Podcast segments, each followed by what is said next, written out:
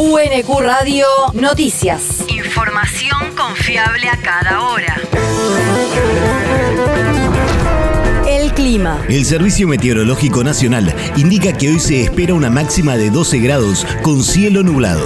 El viento soplará del norte a lo largo de toda la jornada. El país. Pymes, sindicalistas y organizaciones sociales propusieron medidas para frenar el alza de precios. Representantes del espacio Producción y Trabajo que agrupa a la CTA y a la Corriente Federal de la CGT, pymes, cooperativas y movimientos sociales le pidieron ayer al secretario de Comercio Guillermo Han transparentar las cadenas de valor, costos y precios de los productos y servicios de incidencia en la canasta familiar, desacoplar los precios internos de los internacionales y controlar y combatir las ventajas monopólicas u oligopólicas. También insistieron en fortalecer el programa Precios Cuidados y en la creación de una empresa estatal de alimentos, tal como le habían propuesto a Roberto Feletti. Uno de los participantes en el encuentro, el diputado Hugo Yasky, señaló que el gobierno debe actuar de forma urgente y con firmeza frente a los poderosos que solo buscan enriquecerse a costa del pueblo. La región. Provincia reconoció que 350 escuelas sufren falta de gas.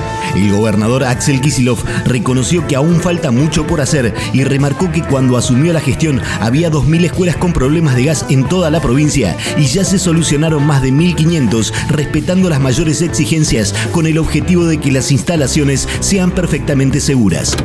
2.000 teníamos en esas condiciones cuando llegamos.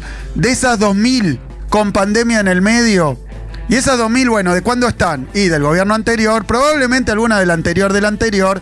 O sea que no es algo que se creó porque ganó el peronismo y se destruyeron las instalaciones de gas que había funcionando bien. No había, funcionaban mal.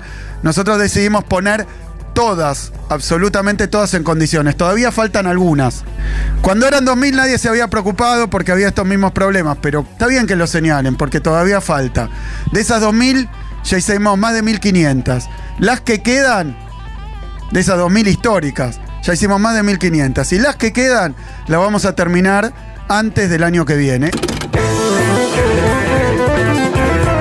Desde el gobierno bonaerense detallaron que en dos de cada cinco casos la obra está en ejecución o ya finalizada y a la espera de inspección de habilitación por parte de las prestatarias. El territorio. Continúa la vacunación contra la COVID en Verazategui. La municipalidad informó que a partir de junio habrá un reordenamiento de las postas de vacunación instaladas en la ciudad, concentrando el servicio en dos sedes. Seguirán funcionando las ubicadas en el PAMI de Lisandro de la Torre entre 12 y 13 y en Cedronar de calle 57 entre 128 y 129 en Hudson de lunes a viernes de 9 a 19. El mundo. El ejército venezolano destruyó 257 campamentos de grupos armados colombianos en los últimos meses.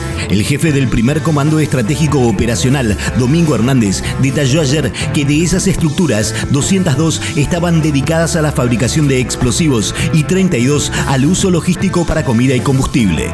También reveló que se eliminaron 46 pistas clandestinas entre los estados de Zulía al oeste y Falcón en el norte. La universidad. Posgrado en Géneros y Feminismos. Hasta el 27 de junio se encuentra abierta la inscripción para el posgrado en Géneros, Feminismos y Derechos Humanos dictado por la Universidad Nacional de Quilmes. Este diploma tiene como objetivos generales contribuir al desarrollo de pensamiento crítico y proporcionar anclajes conceptuales que permitan abordar el significado de la diferencia sexogenérica y la constitución de las jerarquías basadas en dicha diferencia. Además, los estudiantes podrán desarrollar habilidades y competencias para la construcción de instrumentos conceptuales, metodológicos y técnicos que les permitan intervenir en sus áreas de trabajo desde la incorporación de un enfoque transversal de equidad de género. El deporte. Fútbol de ascenso. Quilmes visitará mañana a San Martín de San Juan desde las 16 en el partido correspondiente a la fecha 18 de la Primera Nacional. Un rato antes, desde las 15.30, Argentino de Quilmes recibirá a Defensores Unidos de Zárate en el encuentro de la fecha 17 de la apertura de la Primera B. Por su parte, Verazategui jugará en el mismo horario en condición de visitante frente a Luján por la fecha 18 de la apertura de la Primera C. UNQ Radio te mantiene informado. Información confiable a cada hora. UNQ Radio, la radio pública.